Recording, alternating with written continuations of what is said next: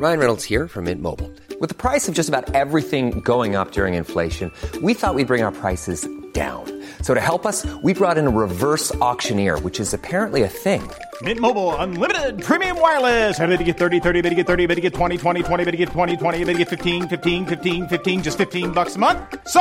Give it a try at mintmobile.com slash switch. $45 upfront for three months plus taxes and fees. Promo for new customers for limited time. Unlimited more than 40 gigabytes per month. Slows. Full terms at mintmobile.com. 以下节目包含成人内容，请在家长指引下收听。欢迎收听文化土豆，我是伊康糯米。西班牙诗人剧作家洛尔卡生于1898年6月5号，死于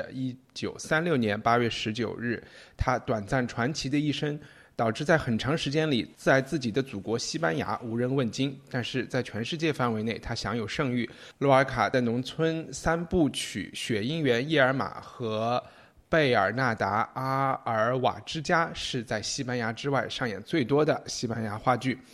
我们今天调戏栏目讨论的《伊尔玛》，表面上讲了一个求子心切的女人逐步走向地狱的故事，但是我怀疑罗尔卡想说的不止这些。《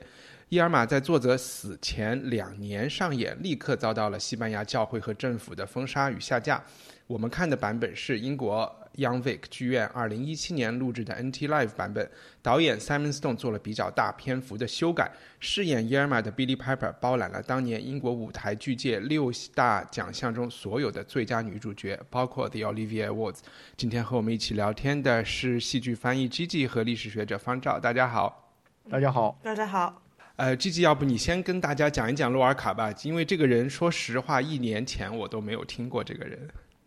是吧？因为我我觉得，我我感觉可能他在国内被被人认识更多的，应该是一一个诗人，而不是一个剧作家。我是根本上我不知道他写过诗，我是今天才就为为了这个节目准备的时候才发现他他其实是一个诗人。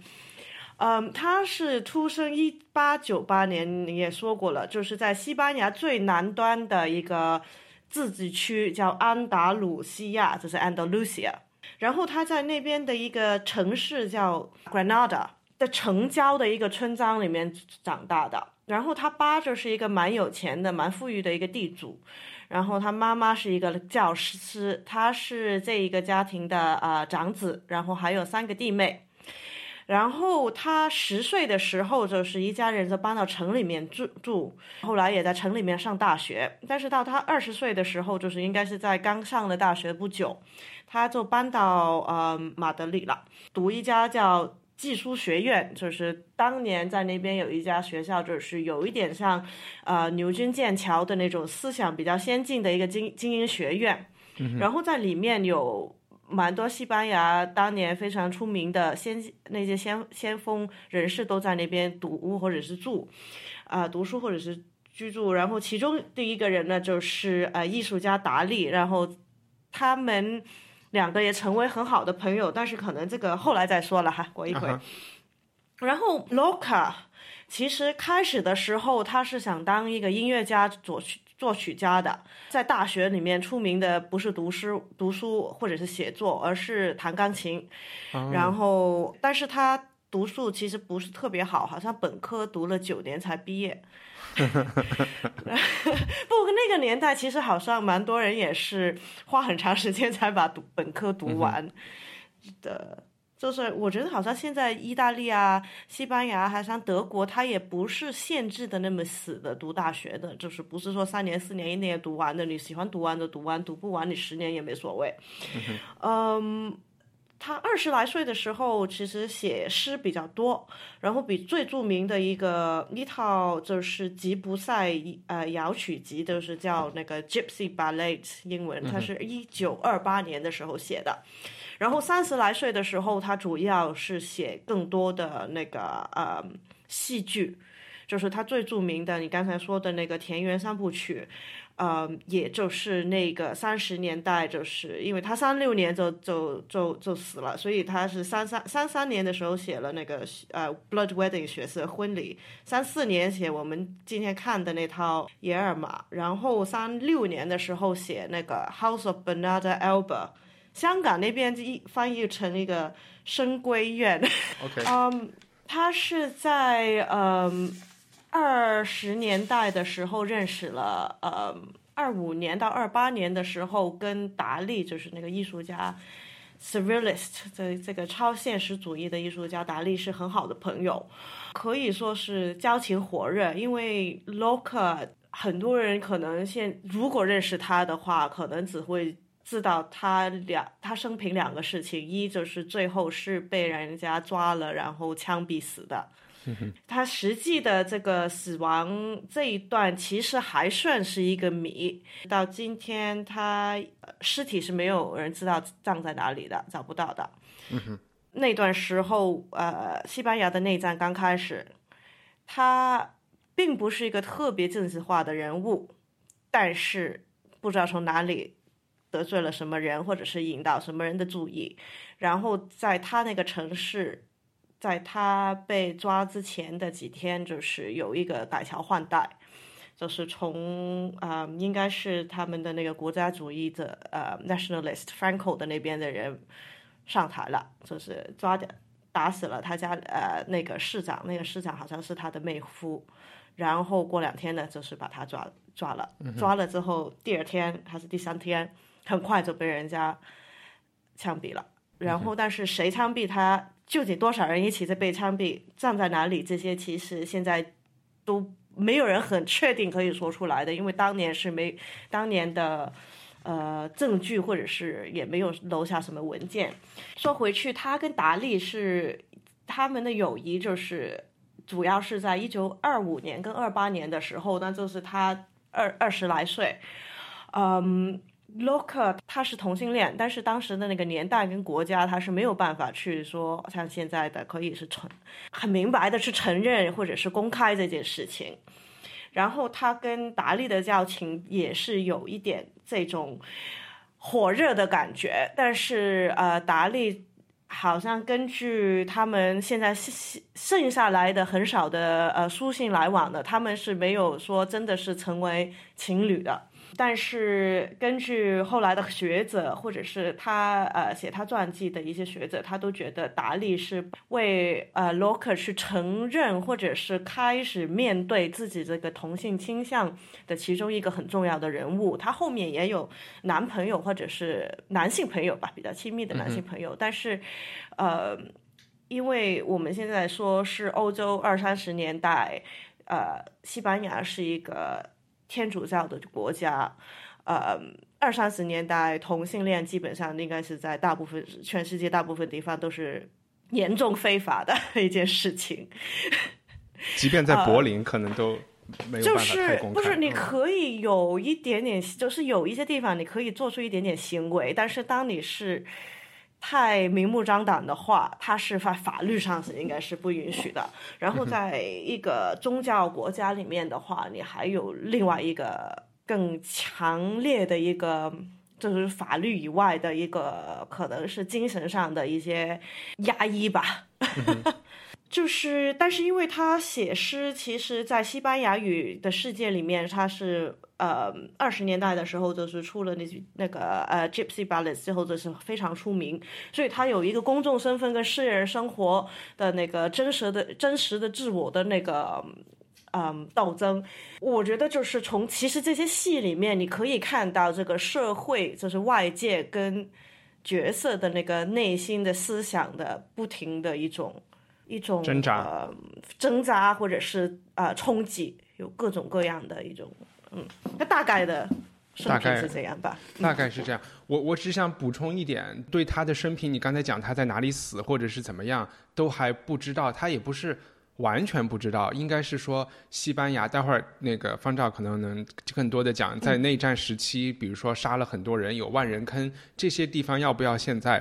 我们把它挖出来啊？这是一个历史的伤痕。所以，呃，也许如果大家要去挖这些万人坑，然后再来 认尸的话，是对对对，是有可能的。只不过现在好像还没有去，大家没有去做这一步。刚才你刚才讲他最后被枪决，这其实有点让我想到闻一多，不知道为啥。呃，可能是以前课文里有讲到，也也是写诗的人，在某种革命之前被被枪毙。嗯，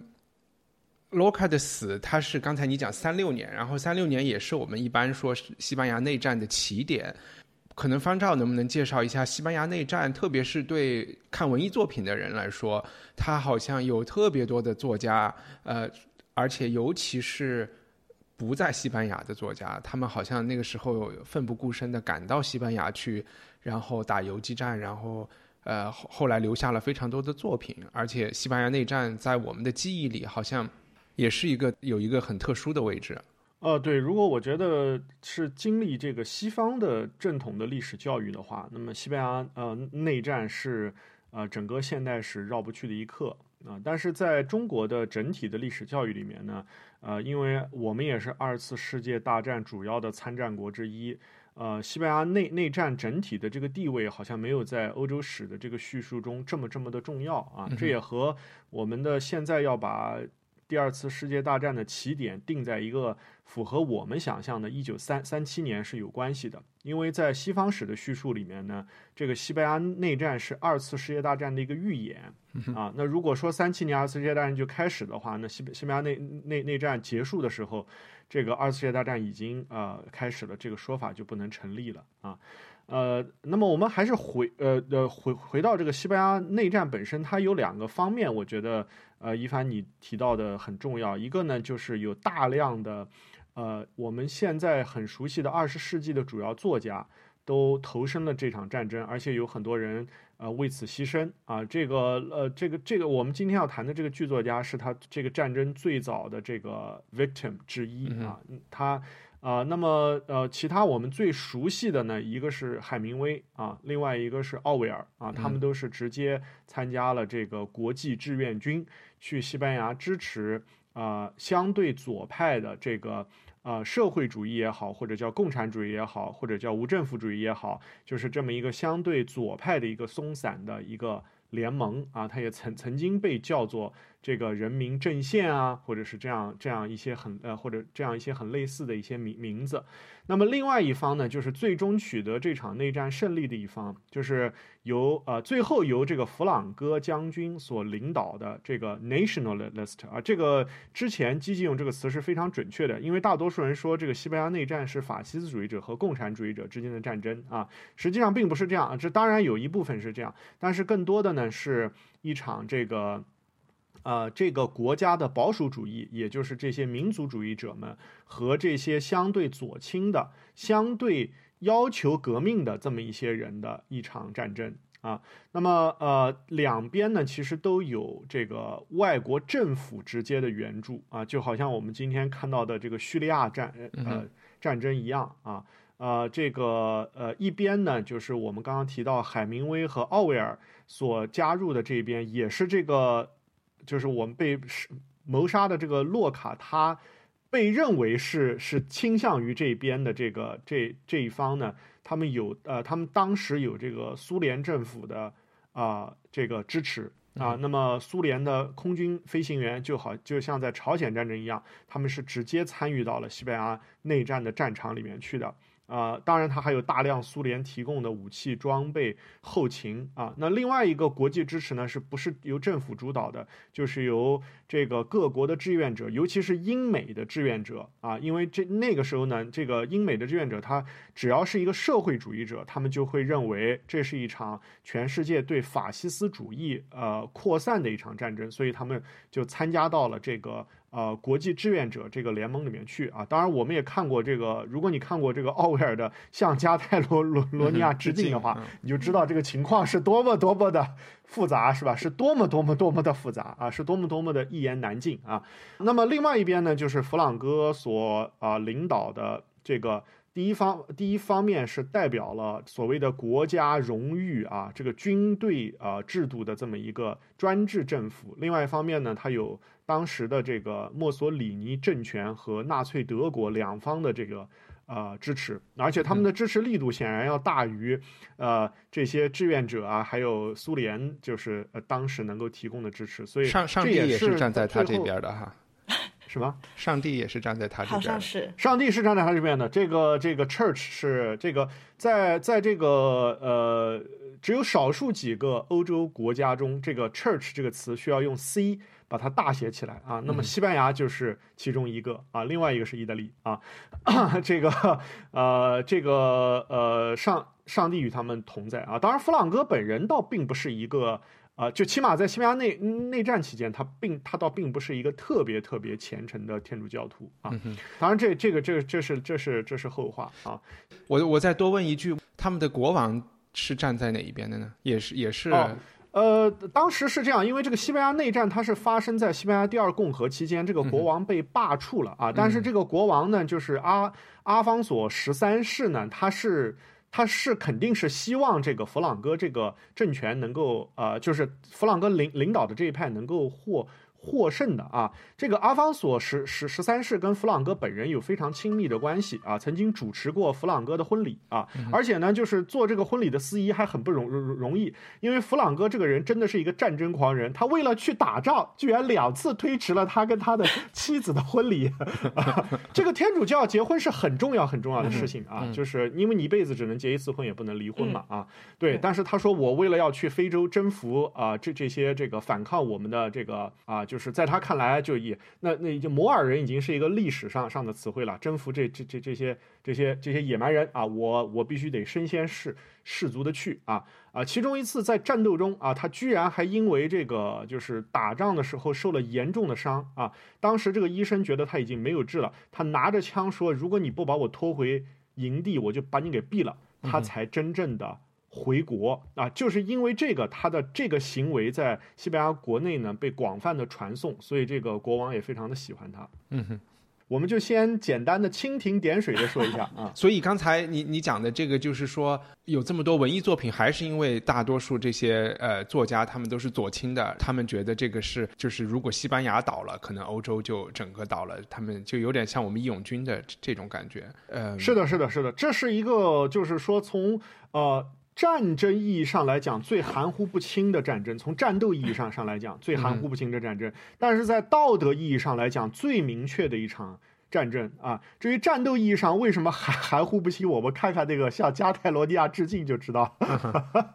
但我我有的时候就包括在道德意义上，因为我不是直接去任何去研究这样这个历史的学者嘛，就是你刚才提到叙利亚，像。叙利亚也其实，在整个欧洲有非常多的，比如说我生活在英国，有很多英国人都买着机票，年轻人去跑去打。其实他们去打哪一边我也不知道，因为他们完全都有，都有是吧？因为他们他们没有话语权嘛，然后也没有写下向向大马士革致敬这样的作品，所以嗯。在在之后，可能他们就被完全被丑化成，也不叫丑化成，就被描记忆成恐怖主义者或者是无知少年。倘若中间有的人，如果后来成为了作家，写了不朽的作品，可能又会改变好几代人对叙利亚内战的认识，就觉得还挺奇妙的。呃，这这我觉得还是不不完全一样的，因为目前的这个世界势力啊，这个俄以俄罗斯为代表的这个这些支持叙利亚，呃，这个就是。传统政权这些人，他们跟纳粹德国在当年的这个就是军事经济实力是不可同日而而语的。因为西班牙战争最终成为了第二次世界大大战的预演。这两方呃，在美国没有参战的情况下，实际上是几乎是，呃，这这确实嘛，最后最后弗朗哥他也赢了嘛，对吧？嗯嗯，这个还是不太一样。那那个时候就是说，你你必须得双方是差不多级别的拳手，这个东西看起来才有意思。要不是另外的一方就一一打就被很快就被打垮了，就没得。对对对，就就不是一个实力问题，只是一个意愿问题。我其实我在准备的时候，我也看到有一篇文章，就是一四年的时候有一个我也不知道是什么人写了，就是说我们对于这个西班牙内战，现在就是英语就是西方语系里面，只是看到外国人写这一段历历史的前后或者当中。或者是后来的那几十年，但是基本上是没有西班牙语的的作家写了，也没人理，所以还是蛮有趣的。我可以发来给大家看看，因为他好像说是有一本有一套书，呃，是写就是西班牙内战的诗歌，据说里面是基本上一首西班牙人写的诗都没有，都是英国人跟美国人写的。啊，我我其实可以提供一个小小的故事啊。就是我的大学本科室友呢，他的专业之一是西班牙语啊。然后呢，他在我们大三的那一年，因为在美国上上上大学期间，这个大三这一年我们就有出出去交换的机会。那么他因为他是学西班牙语的，他就去了巴塞罗那交换啊。到了巴塞罗那以后，他非常震惊的跟我说，他我所有在大一大二床铺跟他抱怨的中国历史教育的缺点，在西班牙的历史教育中都是一模一样的。就是就是我们仔细想一想，西班牙这个国国国家。它在整个西方历史上，除了在地理大发现时代出现过以外，它从来没有出现过文艺复兴，也没有出现过宗教改革。呃，就是就是一个尚未被启蒙和开化的民族。没了，对啊。啊，它只是那个对立面嘛，他们一直都是对立面。对对，是的啊，所以直到今天，在巴塞罗那这样一个仍然算是西班牙最文明、最开化、最有钱的地方，他们的历史教材是非常沉浮的。OK，西班牙的文艺复兴其实是有一个讲西班牙戏剧文艺复兴的这么一个说法的。这个是在他们把摩尔人赶出去之后，然后那一段时间出现过一个戏剧的黄金时期。对，然后甚至好像就是比英国当时还多很多很多，就是从作品上来讲，也是跟就是跟那段呃宗教天主教在。对抗基督教的那段时间出来的，所以很多剧都是等于是说教吧，教条教规，甚至是牧师写的。对，牧呃，好像写了几万套那个时候楼权。对对对对对。西班牙的第一个黄黄金时期，戏剧上的黄金时期，但是现在基本上是没有人演的。现在基本没有人演，现在大家没有都都是在演洛尔卡，然后属于。有人讲这是第二个黄金时期嘛，然后洛刚才我说洛尔卡在西班牙国内，他其实在二十世纪很长时间，也就是在弗朗克执政的所有年代里面，都是一个比较尴尬的存在。基本上上是被被禁了，对，被禁了可能二十年左右吧，五十年代，然后后面可能都到六七十年代的时候才开始出现，但是大家都都是比较避讳一点，好像不太。对，然后这个跟弗朗克死的很晚也有关系，他就比毛泽东死的稍微早一年嘛，所以在你就可以想象。呃，那是没有办法好好的谈历史的，就是比如说我们的共和国史都已经过去四十多年了，还是会比较避讳，所以需要一点时间。我我们进入这部剧啊，依然我们的共和国史正在发发发生，为什么共和国史过去四十多年了？我我我 我的意思是，我的意思是，那个毛泽东已经死了四十多年了，但是他主他主理的这个共和国的这一段时间也还是。众说纷纭，或者不准说。那个，我们讲《伊尔玛》这部剧，我刚才讲了，这是被英国改编的一个一个剧。然后我们看的都是改编后的这个版本。我稍微介绍一下，Young Vic 之前我们好像在调戏栏目里调的剧，呃，讲的剧里面还没有在 Young Vic 上演的。它是相当于一个人艺实验剧场这么一个存在，对吧？对，它 Young Vic 是在。呃，在伦敦的那个南岸有三，以前有三大剧场，现在应该是四大了。就是呃，英国国家剧场，然后走十十分钟路左右，就是到那个 Old Vic 剧场，老老狱。Old Vic 是老维克，老维 Old Vic 是其实那栋楼已经是两百多年了，然后其。National Theatre 当英国皇家国家剧场还没有建房子的时候，它就是在老魏那边，Old Vic 那边。然后在离欧离 Old Vic 大概是一分钟的路程，那条街走到另外一端就是 Young Vic 剧场。然后让 Young Vic 剧场就可以说是，如果说我们上次说的那个黄庭 Court 剧场是。编剧的剧场的话，Young Vic 是比较重视呃导演的，他们比较支持。它是一栋楼里面有两个剧场，一个大的，一个小的。大的可能就是六百人左右吧。嗯然后它的六百人的位置是可以随便拆、随便挪，它是没有固定。以前是不就是你买票进去你就随便坐的，所以它每一套戏里面的空间都会完全被改变。然后还有一个小的那个呃。一个小的空间，而且它也是会相对来讲也是会做比较多一些小众一点的剧。他以前不是做很多经典的那些东西，特别是一些新人啊，或者是一些特别是少数民族啊，然后然后也是主题也可也是特别是那种国际国际政治啊等等的那些主题。明白。然后，呃，这部剧我就描述一下，它在一个呃就是金鱼缸里发生啊，就是这个舞台都是被四面都是玻璃，然后这这个玻璃基本上就呈现了伊伊尔玛这个人他的家里的情况吧，基本都是室内的状况。嗯。然后这部剧的主要人物就有伊尔玛，然后她是一个结婚了五年的一个女人，然后她的老公叫是叫 John 吗？？John，嗯是叫 John，翰呃，约翰。那约翰在是一个在做生意的人啊。然后这个女人她其实伊尔玛自己是一个记者，然后后来当了自媒体，在写博客。然后她最大的苦恼就是，当然在此之外，她还有一个妹妹啊，然后她还有一个妈呀，还有一个是还有一个工作上的助理。就是她最大的苦恼就是想生孩子，但是她的老公呢，因为工作繁忙，成天都不在家，也没有好像。整部剧的开始，其实他们是刚刚要搬进要买的这个新家，这个新家也是为了未来的孩子能够有一个比较大的房子，有花园啊等等。他们就在聊要不要生孩子，或者是想生孩子。你就看出这个、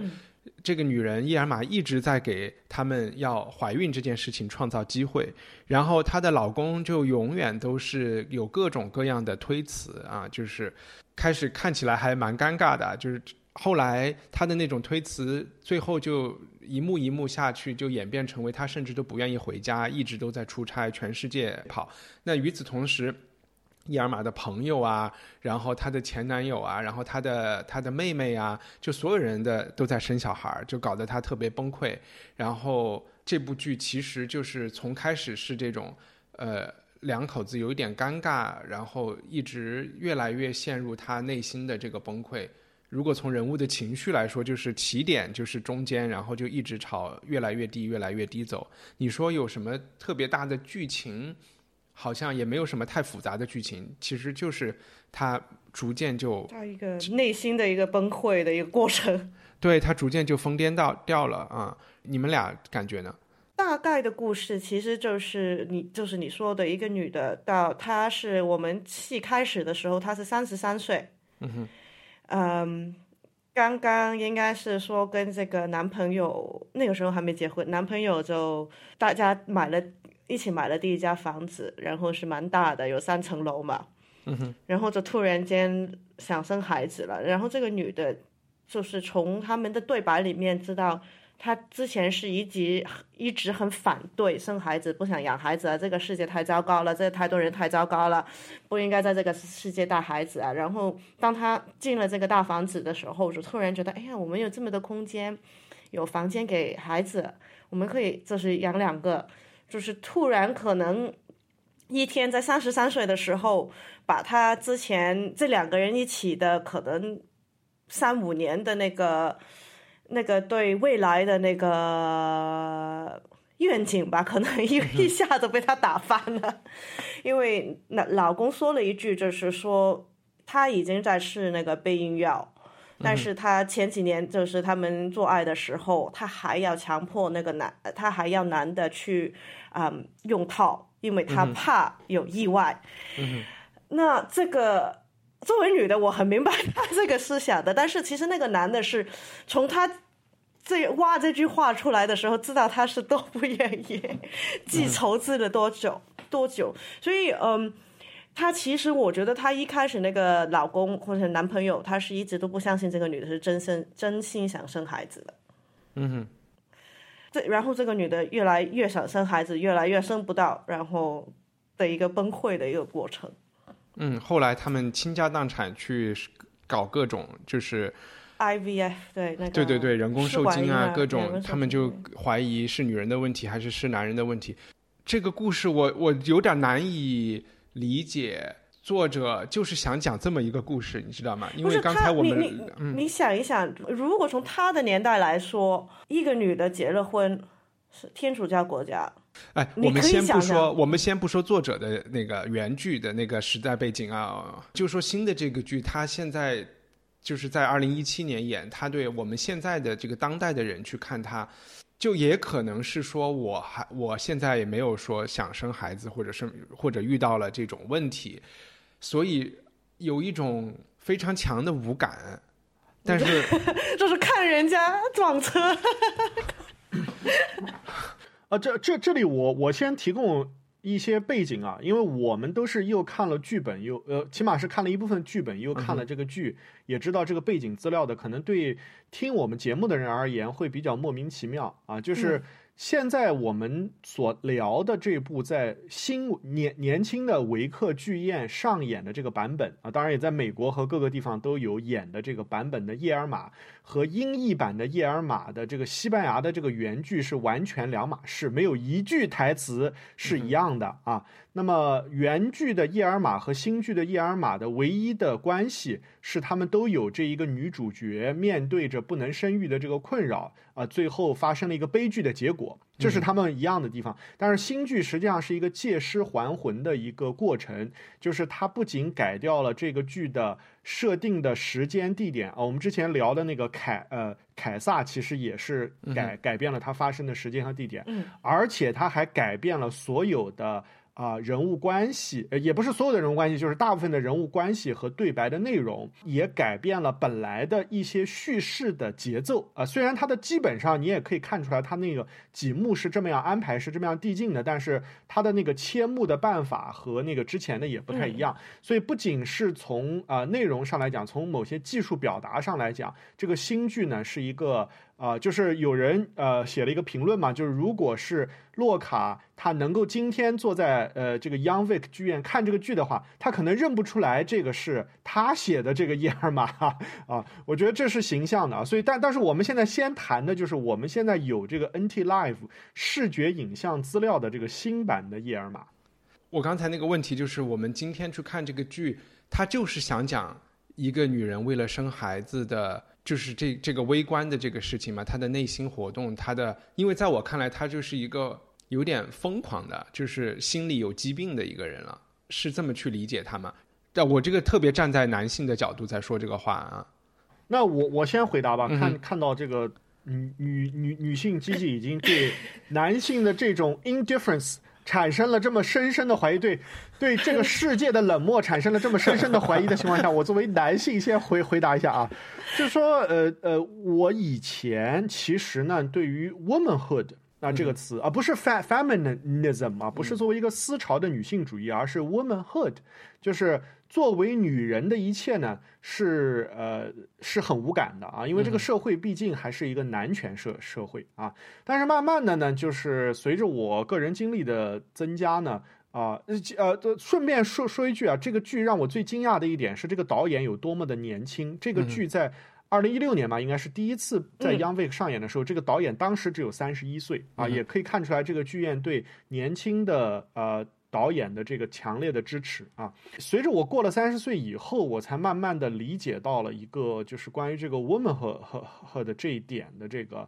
啊东西，这个和我身边的这些人发生的这些事情是有呃很多关系的啊。我觉得一方面呢，就是说我能够理解为什么会有这样一个求子心切的这个啊这么一个心态啊，就是。呃，最开始我们可能会觉得啊，他可能是有一些社会压力，或者是在原剧里他有那种宗教的这种所谓的职职责，作为一个作为一个女人的职责或者怎么样。但是慢慢慢慢的呢，就是特别是你看这个剧的时候，你又意识到呢，这其实他有非常多深刻的悲哀，有非常多深刻的悲哀。然后呢，他要他也不知道怎么逃脱这些他生活中的你说是陷阱也好，或者是怎么也好。但是呢，他就觉得。当我成为了一个母亲了以后，当我有了孩子以后，我可能啊不一定能够成当一个好母亲，不一定能够带好这个孩子，但是我可能能够减轻其他的我面临的这些痛苦，甚甚至是我有的时候觉得他在写作，他要成为一个母亲这个过程的时候啊，就好像一个有很深的抑郁症的人要写他是怎么样呃。就是在现实生活中碰到这些给他的困难，这个东西对他而言也是一种缓解他的生活中的压力的一个办法。他他也是在不断的，就中间有一段他是在不断的 blog 他的这个就是家庭生活或者说是怀孕的痛。呃你能具体的说一下他生活中的其他的无奈和他想通过生孩子来解决的问题是什么吗？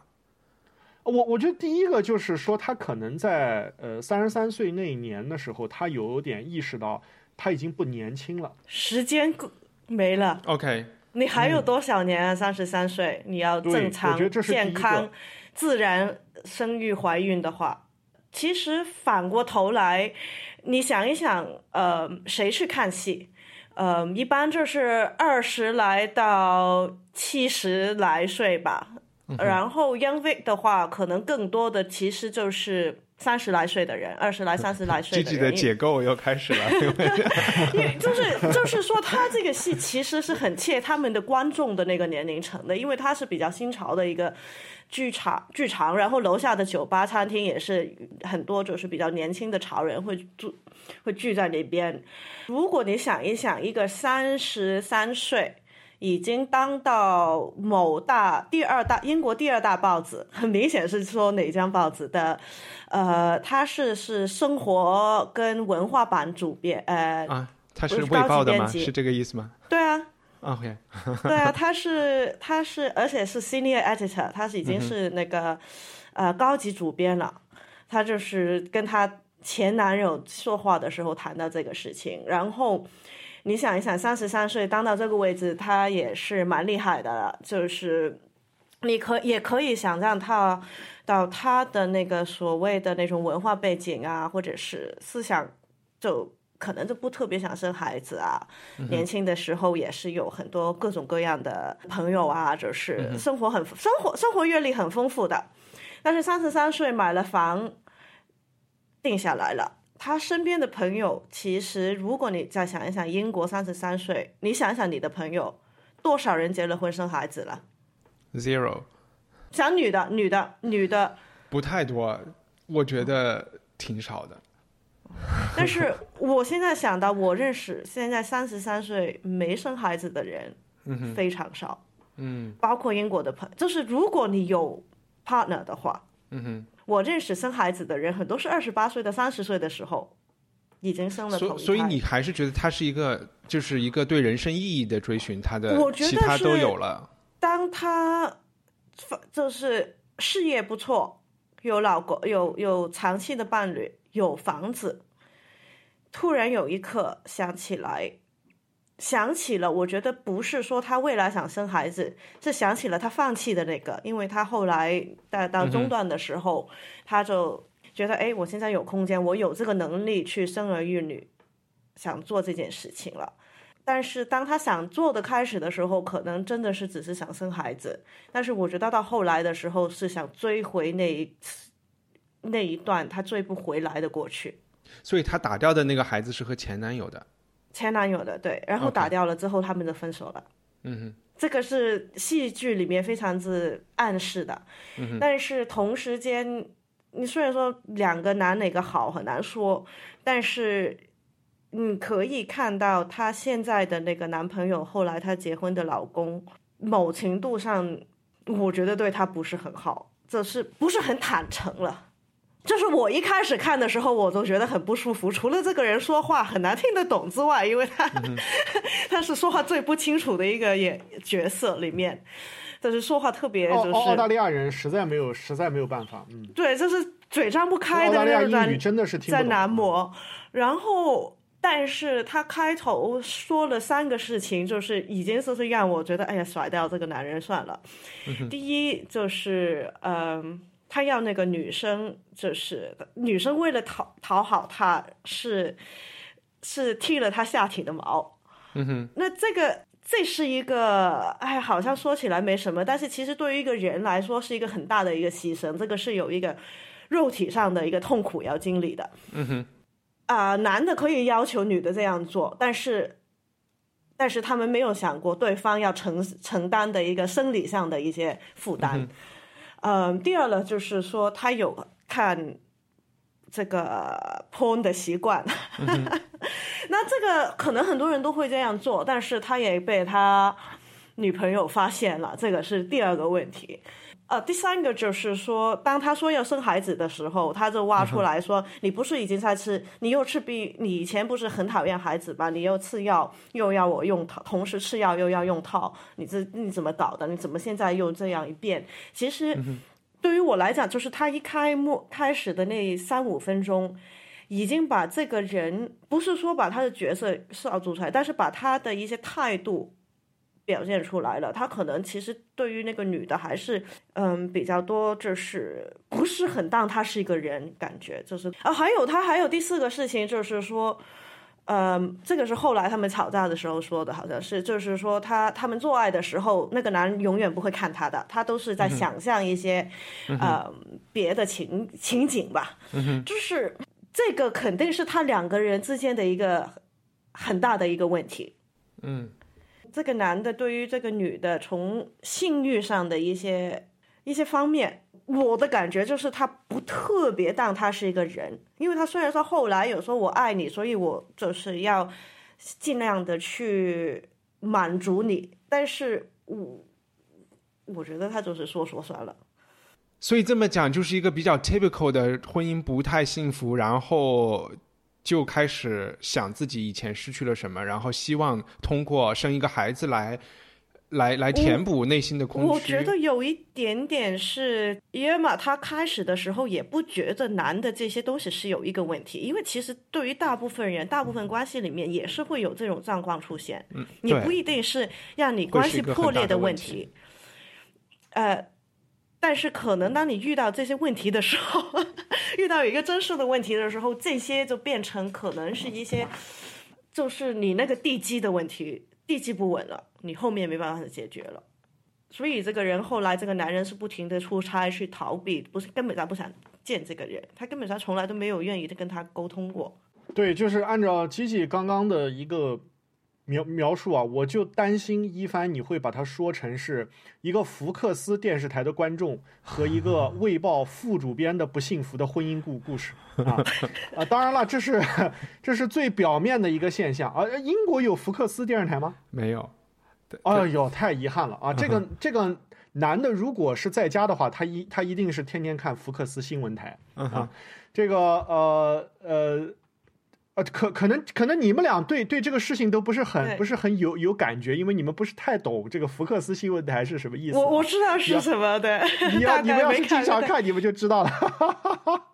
啊 啊，我我我们我们说回到这一点，就是说，实际上他们的关系，呃，在最开始呢，就像基基说的一样，它是有一些小小的裂痕的啊。但是这些裂痕随着呃这个剧，实际上它本身的时间跨度非常的长，对，它有好多。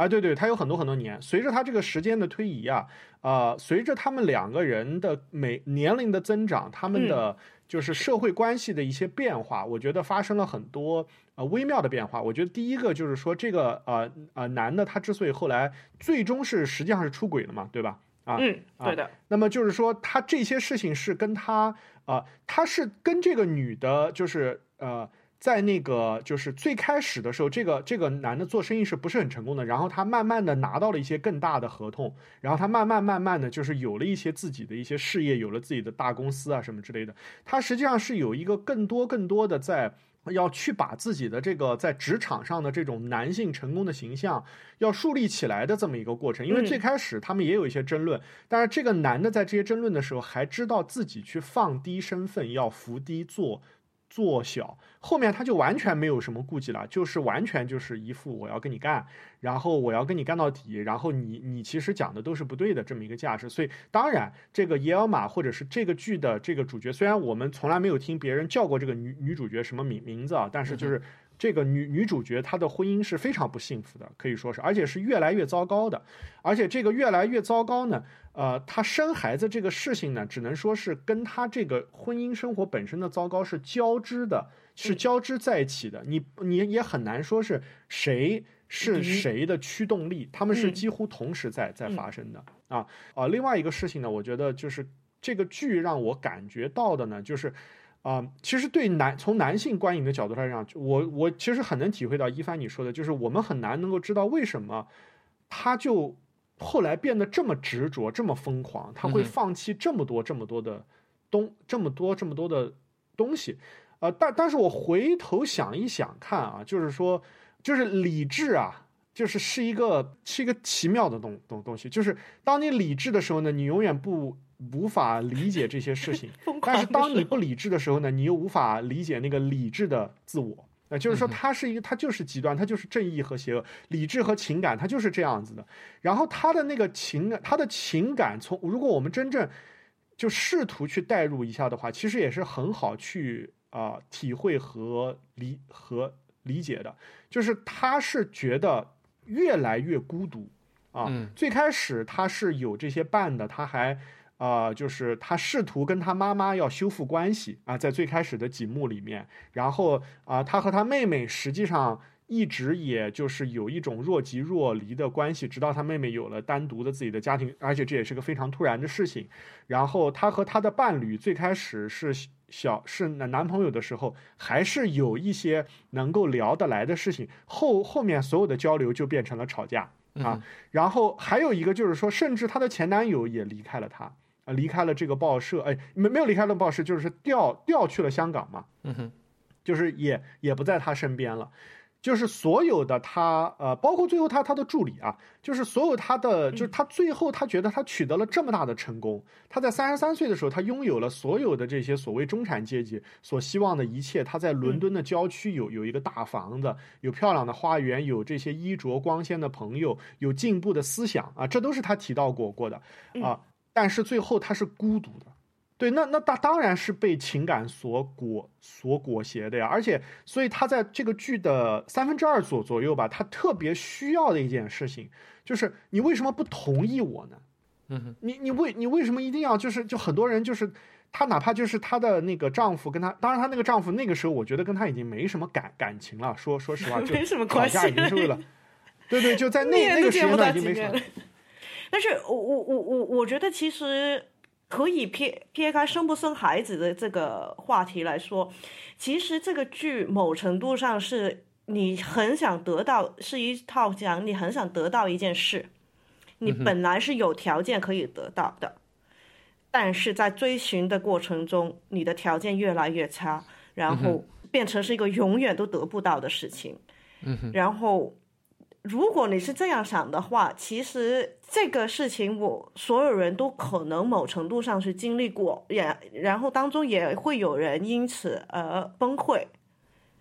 就是高材生突然考了九十八分儿，然后就就崩溃了的感觉。就是说，比如说你是高材生啊，你在你的城市里面考得很好，你去考名大学啊，可能是考不上，或者是你家里没钱读，没考不上奖学金，那也也有很多人因此而崩溃啊，或者是说他不收你这种人，不各种原因，啊，或者是你做生意啊啊。找工作啊，我觉得，但是可能作为一个女人跟生孩子，她这个故事是从她三十三岁讲到她应该是四十出头。嗯哼，我我算了大概是七年半，对对对，差不多。嗯基本上就是说，她是连竞争的条件都没有了，到后来是，嗯哼，身体上就是你根本上已经出出局了，而且真的是最后你你想想，看戏的女人多过男人的。嗯 这个是说很回这个，很所以你你你觉得票的吗？你说大家都是拿着纸巾男人，但在看这男人是冲着男人是冲着 Billy，因为 Billy 是一个九十年代的时候是一个呃明星，他唱歌的，他就是那种 pop star。九十年代的时候，他是英国的 Taylor Swift。英啊，国的就是这个女主角对对对女主角对，然后她是少数能够从歌坛变身成一个非常之 优秀的女演员。OK，我我来提供另外一个视角啊，就是因为我还是不太愿意，就是太承认，就是去追寻一个发疯了的女人本身有多大的价值，可能就我会觉得这部剧里对比出来，他台词他也应该是导演的明显的意图。呃，伊尔玛的妈妈，然后伊尔玛对他妈说，没不是所有人都可以成为第一代女权主义者的。然后这也就是所谓的，如果我们来描述一下他妈妈怎么看他。她妈妈其实是培养了这么一个独立的一个职业女性，对吧？嗯，是的，是的。我觉得她妈妈是不会为她的老公去剃任何毛的。她妈妈是那一代人，甚至是胸罩都不愿意戴的。他们也是，她妈妈也跟她说，生不出来小孩，全世界有这么多孤儿需要去认领，你为什么要去，对吧？你为什么要去？理性，对，所以我觉得这其实就是一些很多，就是一个现代社会的很多东西，在第一代人其实就包括，比如说做音乐的和画画的，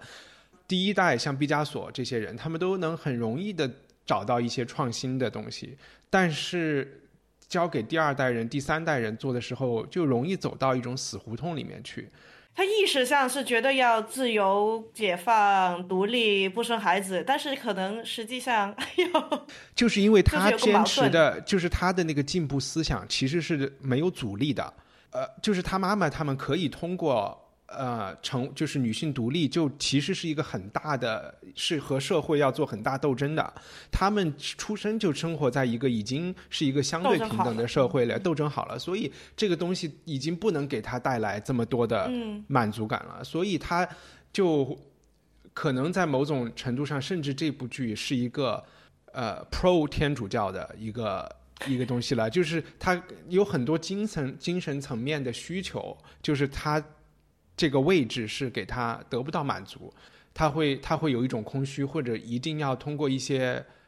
这是我自己的感觉啊，就是比如说做记者的人。其实做记者还有一个产出，就是他写 blog 啊这些，他做的很多东西可能都可以讲有一点虚，因为其实现在白领他最喜欢想就是这白领，对我们没有生产出来真实的，没有真实的产品，对，不是种地种地有菜吃，或者在工厂里做一件东西出来，或者是就是什么做做木头的木雕，你做一件家具，我们是做出来都是虚的。对，所以他就一定要做一个特别实在、特别接地气的事情。接地气的 事情就是生一个孩子出来是真实的。但是我觉得对对对其实他这套戏里面的那些女人，我觉得其实是我们上一次看 Top Girls 的某某程度上的一个延续。嗯哼，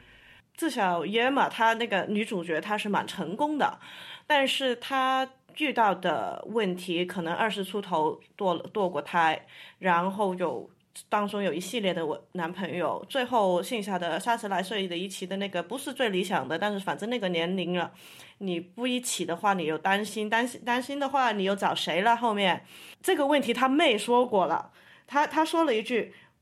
外面还有什么人是给我的？除了那些前强奸犯跟官僚者，那就是一个是变态的，一个是那种傻呆的，就是因为他那个他妹的那个老公或者是男朋友也不是一个特别好的人吧，他好像又没工作啊什么什么的，嗯，但是就是也有很多就是三十来岁的时候，你也会想这个问题啊，如果我现在在一个相对稳定的关系，不是很开心，嗯但是相对稳定的意思是说，你可能一起住了，你们两个人的生活上、理性上的东西，住租房啊那些都搞在一起了。你要去跟人家啪一下分手的话，你需要的动力其实是蛮大的，因为后面的你要想，我要出去自己找房子，我是不是要跟人家合租，我租不租租得起，等等等等。东西啊，可能养了猫啊狗啊，就是就是不跟不是跟你二十出头的时候，哎，不要的不要，甩掉的甩掉，未来前途很多。但是女的话，你是三十二、三十三、三十五的话，你开始要想这种事情了。呃，好吧，我没有觉得这些问题很重要，但是当然我不觉是很重要，但是 就是会影响你的生活是 是一个很大的问题。你你的 你家里的关系还是蛮好的，一凡。哎呦，这个节目幸好影影响力不是很大，要不然我没有觉得这些问题很重要，这个就完了，这个就完了。这个不不，我就是想说，生活中生活中太多太多呃太多人就是觉得生了小孩就一切都好了，你知道吗？就是这个问题是，我我这个也是一个很大的问题，但是我觉得很多人是这样想的，就是说女的话，很多人真的是觉得我我到某一个程度是一个人，呃，我爸妈说的就是这样是一个人生阶段。就是所以我其实更情愿这个剧想让伊尔让伊尔玛把这个小孩生下来，然后然后把他怎么苦？把他拖下更深层的地狱。呃，但但我觉得那样反而没有现在这个深刻，反而没有反而没有现在这个深深刻，因为嗯我觉得其实他这个人跟我们像《Top Girls》的里面的那个，他名字叫什么？我已经忘了。嗯哼，明白。他也是年轻的时候堕过胎，然后到他现在是二十来、三十岁的时候，那个女的后面发生的故事，其实可能就是跟我们约马的那个女生差不多。我觉得 Top Girl 那个人，她的内心要强大一些的。那是强大一些，对，因为因为她是在她的社会穷地方出来的，对对对 打死我也不要再穷。但是这个女的是在富裕的环境，就是她她母亲是当大学学教授的，对对对，然后是肯定是 hippies，因为她说我怀孕你的时候，我是在呃那个喀什米尔 Kashmir 的船屋里面的。对卡西米亚的是，你可以卡西米尔的那个，你可以想象他们那个时候是什么人。我只是感觉到他这个故事，对于女观众来说的话，应该是非常震撼，因为很多人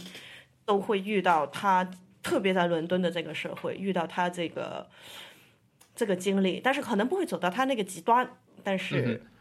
我我我这个时候我来介绍一下，就是嗯，就是原原剧本啊，三四年的这个剧本，三四年的，因为刚才我我把它讲成了农村三部曲，然后吉吉说是田园三部曲啊，应该是田园。我也不知道，农村就是我看到我看到后来还有一个叫那个。我也不知道是什么字，你你发的那篇文章，D U E N D E，、啊就是那，Duende，个嗯 Duende 的三部曲。OK，然后 对对对，那个词我们待会儿待待会儿再说，就是它是放在呃，也是放在安达卢西亚农村里的西班牙南部，然后 John 就变成了 Juan 呢，然后呃，也是约翰，他是一个比较有钱的农民，然后他的前男也不是前男友，因为那个时候不可能有前男友嘛，就是一个 romantic interest，就是他是一个牧羊人，这个牧羊人在伊尔玛小时候抱他过过一次河，然后这个是他就是他体验到了一种很。自然的性欲的这种感觉，他和这个农农夫之间就从来都没有这样过，他这个就是一个正经的包办婚姻啊。然后这个农夫也是一样，呃，因为又有果园，又有农田，又有牲畜，就一直都要看着，不能被人偷，所以基本上和他也没有同床共枕的机会。那在这个农村的环境中，其实叶尔玛其实就是一个他自己身体的欲望得不到满足，然后当然他也有很正当的理由，觉得我当老婆就是要为人生孩子的，然后我也生不出来孩子，这就是一个对他人生意义的一个非常大的否定。洛尔卡他是一个就是象征主义诗人嘛，所以在原剧本里有特别多大自然的生生不息的这个，他看到动物生孩子呀，看到树叶发芽了呀，花长出来了呀，甚至看到泉水的涌出啊，他都会觉得这是这是大自然对他的嘲讽啊，然后就是也也是有一种。呃，是特别特别受不了了。那在现代社会，我们看他们是去做人工受精，然后在原剧本里，这个女人是去呃是去天主教的这些圣地，就是去祈祷啊，然后去找就是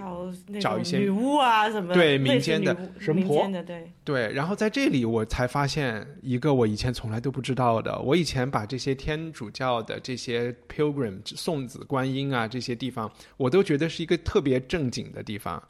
结果在这部剧里，就是洛尔卡为我们描述的真正在这些地方发生的事情，其实是有很多下三滥或者是那农村里娶不到嗯，老婆的人在那边偷偷的 在和搞大人家的肚，对，偷偷的搞大人家的肚子，然后回家这些这这这些老婆就可以去跟家里人说，你看我去喝了圣水，然后我就怀孕了。哇，我觉得好恐怖。所以在这部剧里面，就其实更好理解一些，他要批判的东西，甚至在原剧本里，伊尔玛连怎么能够生下孩子的这个生理知识都是匮乏的。对，然后对就更像是是在批判一个无知的一个呃一个或一个很落后的宗教社会对男女的这个对对对对对，就就比较好理解一些。可能它里面的确实很多他们要批判的那个对象，在新的这个剧里就都都有一些变化了。对，因为这个和这个，其实我我觉得现在我们谈谈的是这个新锐的澳大利亚导演的一个在创作嘛。那么这个这个洛尔卡他本人既是这个剧的剧本的作者，也是这个剧啊，就是后来有一些巡演的导演和演员啊。他本身成为剧作家，他呃从诗人转变为剧作家也不是没有原因的，是因为他从美国回到。他从美国留学回回到西班牙以后呢，他的正式的工作其实就是在当时的第二共和之下有一个教育部的专项基金，让他在农村开展这个啊这个这个这个所谓的农村剧院教育啊。他呢虽然给农村人演这个社戏吧，演的好像也不是非常成功，但是他却对这个。安达卢西亚这个地方的这个风土人情产生了巨大的兴趣，所以他写这个农村啊三部曲，跟这个是跟他很贴近这些生活，跟他深刻的知道这个，因为他也是在农，他也在农村长大，他小对对对，在田园长大，当然他是家里很有钱了，就是说他他就本来是去做政治宣传的，后来就变成采风，就被反洗脑了，就觉得嗯还是对是的，但他这个剧。在演出的时候，实际上是在马德里引引起了巨大的轰动，反而是这个西班牙当时的知识阶层和上层社会，就是他这个剧本身是写给农村人看，但农村人看了以后觉得不知道这个要讲什么。但是当时轰动是在马德里被这些被这些精英分子看到以后，觉得哇，这个东西太太离经叛道了，他居然是居然批判我们这个教会啊什么之类的，然后就是被就非常快的就被禁了。对，因为这个剧里很明显的就有一个老一个一个老年老太太去跟他聊为什么生不出小孩，这个老太太就直接跟他说：“上帝是不存在的，你傻呀，你去求上帝。”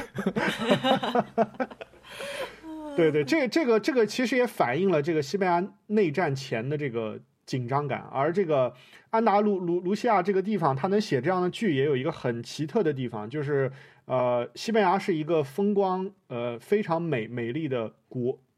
国家这个安达卢西亚又是整个西班牙的宝石，那么这个地方它呃，在这个当地人的眼里面，它是这个它为什么叫安达卢卢西亚，或者是它它它它为什么能够存存在，是因为上帝创造了天堂以后，有的时候会对天堂感到厌倦，所以他要到安达卢卢西亚来旅游。但是安达卢西亚同时又是除了加利西亚地地区以外，全国。最穷困啊，贫富差距最大，有最多的这个无知的天主教农民的地方啊。上一期节目呢，因为考虑到这个呃张雨林的丈夫是天 天天主教教徒，我也不是特别好说太多。这个天主教纯粹就是在搞迷信啊，大部分时间真的就是在搞迷信啊。这个呃就是迷信啊，彻头彻尾的迷迷信啊，根本不是什么宗宗教活活活动啊。所以说他当时的这个对象是很明确的。我不知道你们记不记得，就是在那个呃好多年前那个那个很红的那个讲天主教讲耶稣那个达芬奇的密码那本书，布朗那个，嗯，里面不是那个里面不是有一个邪教组织嘛？就是在这个书里讲的这个邪教组织叫 Opus Dei，嗯，然后我就和。朋友聊天，然后和一个西班牙朋友聊天的时候，他就说：“啊，我奶奶就是 Opus Dei 的呀，他们全村子里的人都是。”这这这确实是是因为了因为新冠肺炎，我们才知道新天地教会原来在全世界有这么大的影响力。对，对，但但我觉得我们刚刚说这些问题呢，其实也就涉及到了，就是现在我们看这个剧，我就能够更能够觉得为什么这个导演他觉得他是在做一个改编嘛。啊，这个呃，导演实际上他是比较敏锐的抓住了一个比较迫切的当代问题啊。我当时看到一些数据的时候，我其实是不相信的。就是在最近的几年中，有大量的关于从学校毕业的这个年轻的西方女性的调查。啊，这个调查展示出一个惊人的结果，就是你越受到那种好的高等教育，比如说你是去什么哈佛、耶鲁什么这些啊常春藤的学校，或者你是剑桥、牛津的女生，有越高的这些比例的人，他们是希望就是大学毕业以后立刻结婚不工作做家庭主妇的，就他们觉得这个东西对他们是一个非常理想的职业选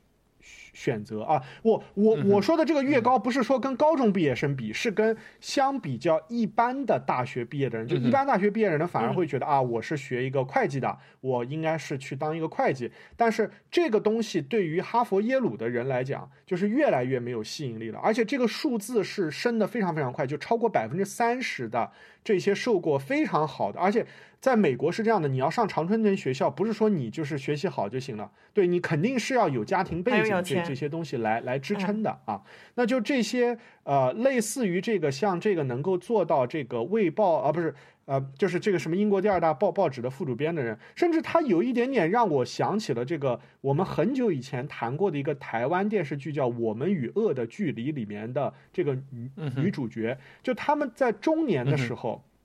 其实都碰到了一些，呃，就是第一就是说他的家家庭出现了问题，当然那个里面实际上是没有这个里面这么严重的啊，他的，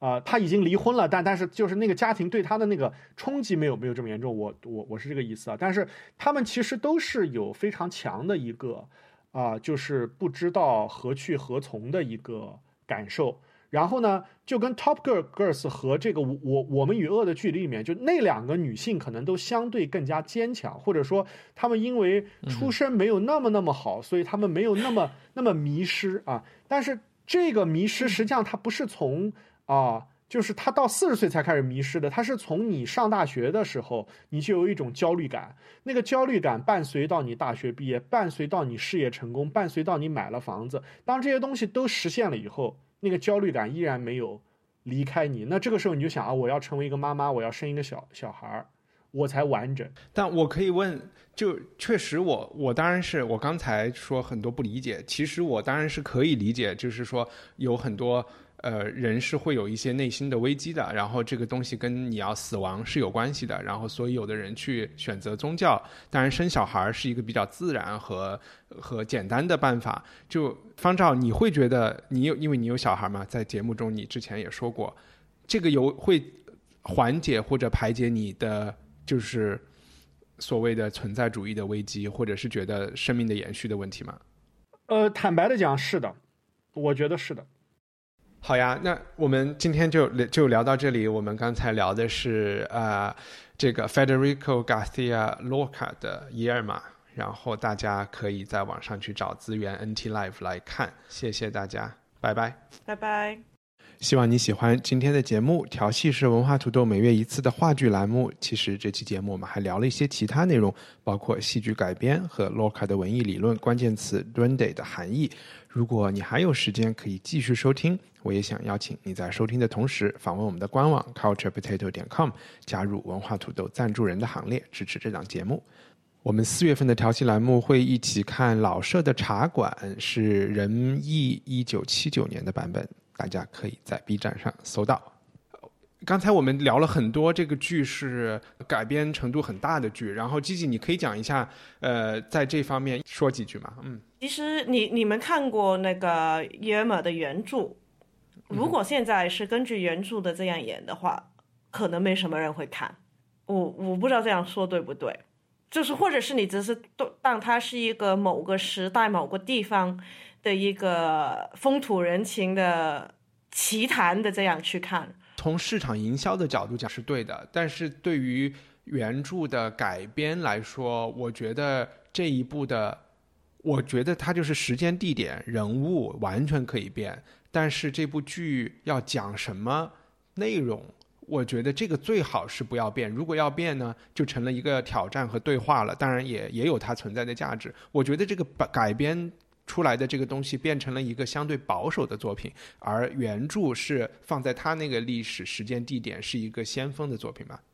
嗯，我觉得可能呃，就他们也说是 after，他也没有说是翻译或者是他连改编都不是，他是。后了，已经是我不知道，向他致敬，或者是这就是向他致敬，或者受他启发了。嗯，我觉得他这个改编对于我来讲，在英国剧场里面是非常先进的。虽然说应该叫叫新编啊，这个可能叫新编。对，呃呃，就是根据这个故事新编的一套剧。对他，就是他这种改编或者新编的方式的话，我在伦敦的时候是基本上不会出现的。我们看以前看什么易卜生啊、契可夫的，都是老老实实他写什么，然后某程度上包装一下，然后就拿出来演了。时间、地点、人物还是原著的，就是说，在挪威的，就是在挪威；在俄罗斯的，就是在俄罗斯。他没有把它挪到英国去。我只看过一套是挪到英国去的，就是《After Miss Julie》，嗯，他也是用 “after” 这个字，嗯，然后他就是把 Miss Julie 的这个故事挪到英国的，好像是二战后工党是选上去之前的那个那个晚上，嗯，那就是变成他把瑞典人变成英国人了，然后那个那个时候这个故事这个改编是算是很先进的。那之前，呃，我做过的那个项目，就是我翻译了《窦娥冤》，然后也是有一个编剧去改编了。可能因为那些中国传统的故事，如果你直接把它以前的内容直接现在搬上舞台上，是没不不删减不修改的话，其实没有人看得下去的。嗯，就是我觉得有一点就是，嗯，现代社会我们看电视看电影多，都是写实的东西。舞台是可以最不写实的，但是因为还是受电视电影的影响，我们对不写实的接接受程度其实不是很高。嗯哼，你走的再导演化，或者是那种奇幻化，或者是那种概念化的剧，演出的时候，它基本上还是相对写实的方式去演出。不像中国的传统戏剧是根本上是不是不就是那种任何的反应、任何的动作都是跟我们认识现实生活人做的事情没有关关系，但是西方戏剧从来都是用正常人 会做的事情在舞台上再做出来，嗯，可能跟现在的观众有关吧，他觉得看到的东西也需要你要勾到他的心，必须要勾到他的生活经历里面，嗯。英国相对来讲还是比较一个重视编剧的一个国家，所以他不会像你去欧洲，比如说你去德国去看戏的话，他可能根本上你看那套戏，题目是那个题目，作者是那个作者，但是你看的内容是可能跟 已经认不出来了，因为他可能是导演，他多加了很多他自己的一些概念啊思想。那这个东西呢？对，那个东西呢，你现在在一西方舞台上，在歌剧里面看得见。因为你比如说现在去看一个正常的歌剧，基本上它都是你图上是眼睛看到的东西，跟他人家唱的东西，跟那个故事可能是完全没有关系的。嗯哼，嗯，所以我觉得他这个改编对于英国来讲是非常先进，可能对于他那个故事本身，他。那个内容或者是想表达的东西的的先锋程度，可能反反而没有，他可能是手法上手法上是比较先锋一点。嗯，方丈，你也看了那个剧本，你会更想看哪一部剧呢？呃，其实两个。当然，我现现在回答这个问题已经没有意义了，因为我没有看看过那个原版的那个啊啊！但是原原版的那个确实也是有剧团在演啊，只不过不是像 Young Vic 这么出名的剧团，他也上不了 NT Live 啊。我我也在网上搜呃呃搜到有这个英国的，就是即便是英英文版本的，也也是也是一直在有有在演。但如果我觉得放到中国来的话，如果真的是这个剧能够在中国的这些做商业演出的话。我倒觉得老版本的会让人啊，就是看的兴趣更大，因为老版本所讲的这个话题，其实是中国女性，对对对，就是说更能够直接能够感受到的这种压迫。它这个新版本，这个就像一帆你说的，它有一点点就是。就是他已经，他已经是后女性主义，就是说他已经解决了某一些问题了以后，他们新出现的一些困惑，这个跟 Top Girls 我觉得还不是特别一样。我相信 Top Girls 这个议议议题在中国依然是鲜活的，所以这个还还是和这个社会发展阶呃阶阶阶段有很大的关系。对，因为它这个剧到后来其实就是是一个生理的问题了。嗯哼。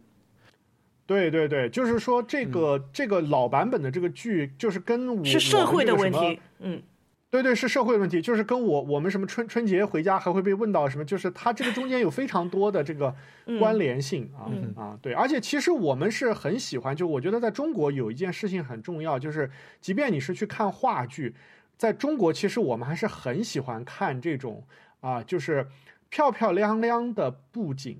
就是那种传统意义上的美工。这个剧它的舞台，其实我们刚刚在讨论中都没有提啊，它是一个非常现代派的一个，它的打光，它的人物的这个走，它的它的观众和舞台的关系都完全是要去突破。传统的，我觉得在中国，呃，其实没有必要，就是也有这些实验性的东西，但是都没有必要。就你就看一个漂亮的舞台，是一个安达卢卢卢西亚的那个农农村，那个风光搞得很好，那个就够了，那个就就已经对观众来讲就很好看了。嗯，在其实，在原作的剧本里面，我觉得这个舞呃现代舞台还抓住了原著的一个精髓，就是在原著的里面是有讲，在他们的那个家里其实是。这个她老公的两个未婚的大龄的姐姐是跟着一起住的，然后这两个就是这两个女人在家里就是在不停的做卫生啊，就是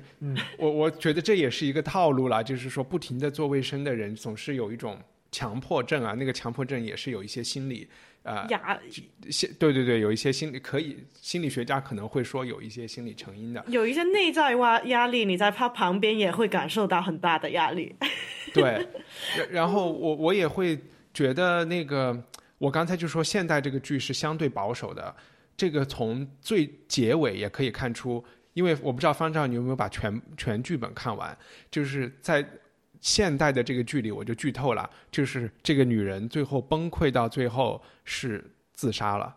对吧？自己，但是而且是捅在自己的那个呃肚子上、子宫上，对，子宫上。在原著里，她是把她的老公给掐死了。对，是的，对，所以在原著里，她更像是一个。他的那个东西是一个更朝外的一个一个，对对对，而且他他原原著的结尾还有那种特别反抗式的那种宣言式的这个结尾，还特别强有力。这个就他就没说什么话，就我还以为他会有一个，就起码是一个呼应一下，结果他没说什么话，他就躺在那儿死了。对对对，对 我觉得其实就是真的是两个，一个是外压的，一个是自己里面搞爆爆掉了。原著我没看过，我只是只是看那些故事了。这是大家的那个评论啊，或者是写他。当然，他是也有，就是外界这个社会，你结了婚，你就要生孩子，但是老公又没没时间，或者不想跟他去有亲密的关系。但是这样的话，其实也让那个女的压力越来越大。嗯哼，就是社会的压力也大，他就是。那变成那个东西是，就是生不生生不生得到孩子，有没有孩子，能不能怀孕，就是他唯一能想的东西了。嗯哼，嗯，哎，我最后一个八卦的问题就是，洛尔卡他本人是同性恋，这个我们刚才的介绍也知道了。然后，所以你觉得他有可能是在这个剧里安排约翰，其实是因为这个原因一直没有和他的老婆生小孩吗？我觉得其实。我不知道，我我因为我我感觉其实，因为他写的那些，至少这三套最著名的剧都是女女人当主角的。我感觉他很多是他写他那些女主角就是他，他就是被各种的社会外界的跟里面的一些规条，因为社会给他的一些，呃，就是你不能这样，不能那样，你不能怎么样，就是他要有各种的。就是把他真正的自我去隐藏，嗯哼，但是他又做不到可能外界对他的期望的的那种矛盾，因为我觉得可能更容易看的是那个《House of Bernard Alba》那个班老太之家，我也不知道他的，因为那个就是五个女女儿，妈妈呃就是爸爸死了，然后。妈妈要五个女儿守寡，就是守孝守八年。天哪！对，最小的好像是十几岁，但是大的是二十几岁了。那就是说，带带孝带完之后，你三十来岁了，没人嫁了。嗯哼。那如果你还是在那个农村的那个设定，特别是几十年前的话，你可以想象是一个多恐怖的事情。是。就是说慢性自杀了。嗯哼。然后年轻的热血的当然就是不愿意再等八年啊，什么就是，然后就是一家人在这个房子里面又不能出去的，就是像以前看的那种什么封建时代的故事，就是那个压力锅最后的当然是爆掉了，嗯，就是我你会觉得可能他也有一些他自己的身份的认认同也放在里面吧。嗯，因为他写来写去的都是一般，好像一般被压的快死的女人。明白，明白。哎，然后最最后，我们要不要解释一下刚才 Gigi 你提到的这个，或者是试图解释一下这个 “duende” 这个西班牙的语的这个词？我看了不懂。我我就先讲一讲，就是。其实这个这篇文章我们把它贴出来，链接是呃，洛尔卡在某一个大学，我不知道是在美国还是在还是在巴塞罗那还是在什么地方的一个演讲稿。这个演讲稿里，他其实是在讲安达卢西亚的艺术或者西班牙的艺术里面的一个概念，这个概念就叫 d u n d e。然后他把它作为比较来介绍的这个概念，他就讲了对比 d u n d e 来说，一种就是。呃，他就说了天使的这种上帝的这种灵感，啊，我们有时候可能会说啊，上帝握着你的手写出来的东西，这是一类灵感。还有一类呢，可能就是在欧洲大陆更多的人说会有缪斯这个概念，啊，谁谁谁，达利的缪斯是谁谁谁，然后他可能会给你的创作也有一种帮助。敦的这个东西呢，就是。他讲西班牙的南部的很多弗拉明戈啊，或者是这些音乐里面，还有吉普赛人的这些呃舞蹈里面会出现的一种概念。他也提到了歌雅提供的这个东西，好像是来自于跟死亡相关的。跟我我翻了一下 Wikipedia，好像是就是有一种某一种精灵，就是一种小魔怪，它它也是一种生物吧。然后，但是他这个文章里面说的是，就是其实三种都是一个外界给你的一个灵感之类的，就是天使是从上面来的，密室可能是更多的是一些平衡一点的一个一个一个一个启发。然后它里面讲到这个蹲得是，呃，跟死亡、跟土地、跟这个撕破的那一刻。嗯哼，出来的一些东西，因为我记得以前看那些什么阿根廷的那些像，呃，那种 Tango 音乐，它也有一个词，就是说，只有你拿到这一个感觉，就是一个好像是肮脏的混混族的感觉，那个音乐才是真的，才有生命力。它就是类似说的某一种东西，是来自这个土地，也是来自你自己的。内心，然后这一个也不是说这个不是一个特别干净、特别美好的一件东西，嗯，没有规律的，你没办法控制的，然后也是有点就是有有血有肉，但是也是不是说那种不是纯洁的，它是可能是因为你愤怒。那一刻出来，然后再唱歌。那第一首歌可能唱的很好听，但是第二首它里面举了一个例子，就是说有一个女歌手第一次唱的很好，就是用用嗓子啊、什么技术啊、技巧啊都很好。然后后来现在就是嗯，就是观众没什么反应，然后还可能说了一句话，就是她火了之后，再唱了一首歌。那个时候可能他也根本上不考虑嗓子是怎么样，他就是很真实的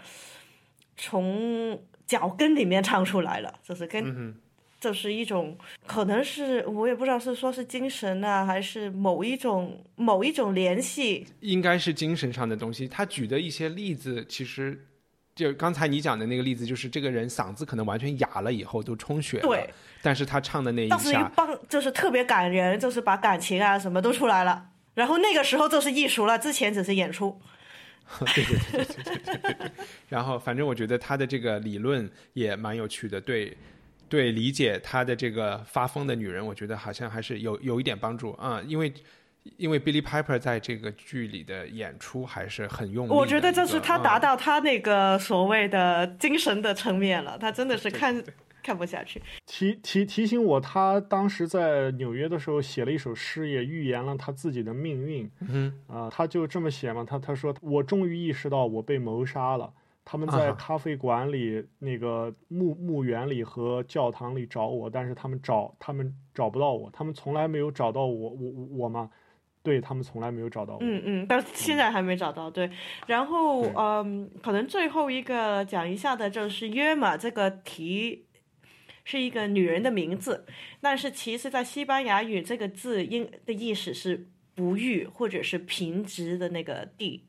嗯哼，Baron，他根本这个啊 Baron，、对他更就是根本上他的名字就是说成不出来，